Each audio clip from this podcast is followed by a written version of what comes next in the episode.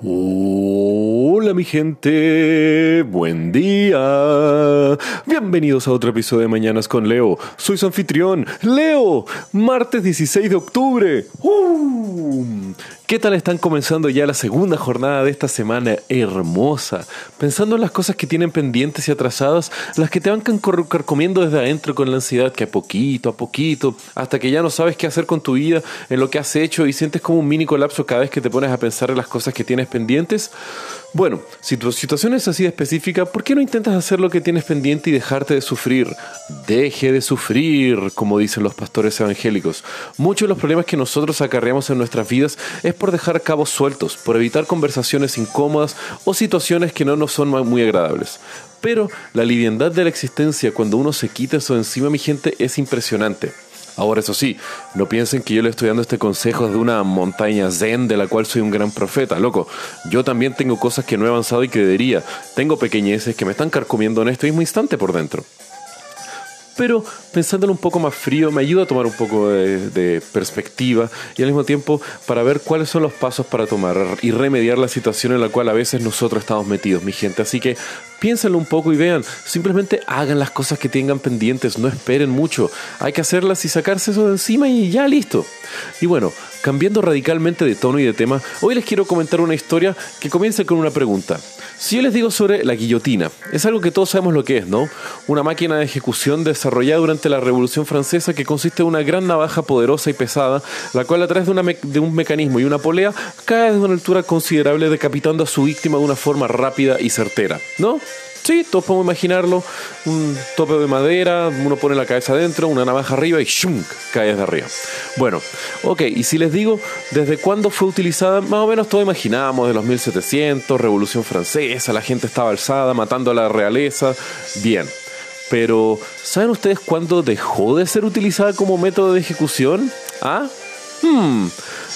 Te apuesto que no saben la respuesta, pero se los voy a decir específicamente cuáles fueron las fechas de la última ejecución pública y de la última ejecución eh, utilizada por el gobierno francés. Por un lado tenemos la última ejecución pública realizada en Francia. Y digo la última pública porque ah, cuando asumimos de la Revolución Francesa les quiero decir que en realidad la última ejecución pública fue en 1939. Onda, ya había pasado la Revolución Industrial, ya habíamos tenido la Primera Guerra Mundial y Francia seguía utilizando personas en las cuales los decapitaba mediante guillotina. Loco, ¿qué locura es eso? Y o sea, entiendo que pudo haber habido más invenciones, así como, loco, ¿por qué Francia no utilizó otro método de ejecución? no sé, orgullo nacional será, qué sé yo.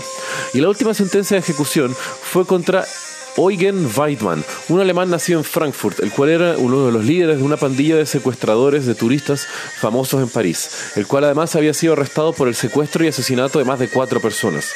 Dato curioso es que esta ejecución en 1939 fue registrada en video desde algunas personas que en secreto en un balcón de Versalles habían puesto una cámara en un trípode.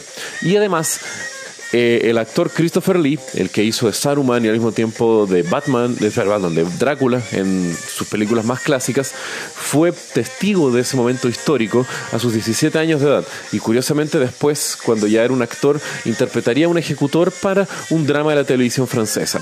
El tema fue que el presidente francés Albert Lebrun le pareció tan inaudito el comportamiento salvaje de las personas reaccionando ante esta ejecución, donde la gente estaba feliz y eufórica por una ejecución pública, decidió prohibir las ejecuciones públicas por decapitación en Francia, así nunca más. El tema fue de que las ejecuciones por decapitación por guillotina siguieron siendo utilizadas en cárceles por varios años después.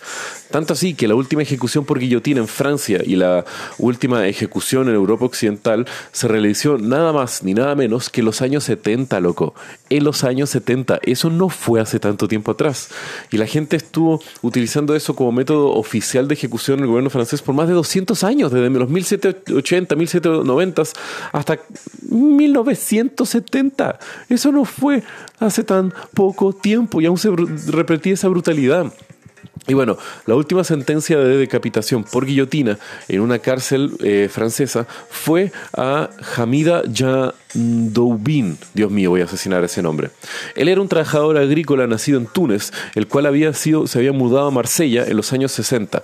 Y en 1974, Jandoubin secuestró, torturó violó y asesinó a su novia de 22 años de edad, luego de haberla intentado obligarla a prostituirse para que lo ayudara financieramente, después que él había ah, perdido su pierna por una amputación luego de un accidente en eh, la granja donde él trabajaba. Y Dubin fue la última persona ejecutada en Europa Occidental, como les había mencionado, pero luego en 1981 la ejecución de cualquier forma fue prohibida por el presidente francés François Mitterrand. Y claramente, loco, ninguno de los dos hombres son personas en ningún sentido para sentir algún tipo de compasión. Ambos eran asesinos y personas horribles, sin duda alguna, pero por algo recién ese castigo. Pero al mismo tiempo, yo pienso así como, no fue hace tanto tiempo cuando en Francia aún se utilizaba una fucking guillotina para asesinar personas, para eh, ejecutar a los peores criminales. Y posiblemente en esos 200 años desarrollaron mejores técnicas, creo yo, para cumplir con el propósito de la, de la sentencia. Pero bueno, no sé, Francia, eres un país raro, tú tenías tu forma de hacerlo. Y al mismo tiempo, ese como último espectáculo de ejecución en Europa fue en el 39, lo cual también me deja pensando que tampoco fue hace tanto tiempo atrás, pensar que las personas disfrutaban de ese tipo de espectáculo y que si uno se pone a pensar, ha sido así por gran parte de la historia de la humanidad. Onda, desde la Revolución Francesa, antes en Europa medieval, hasta la época de los asirios, las ejecuciones públicas eran una mezcla de espectáculo y una forma de control social utilizada por los gobiernos. Entonces, Qué locura pensar eso y cómo te deja un poco pensando sobre la esencia de la naturaleza de nosotros como una especie.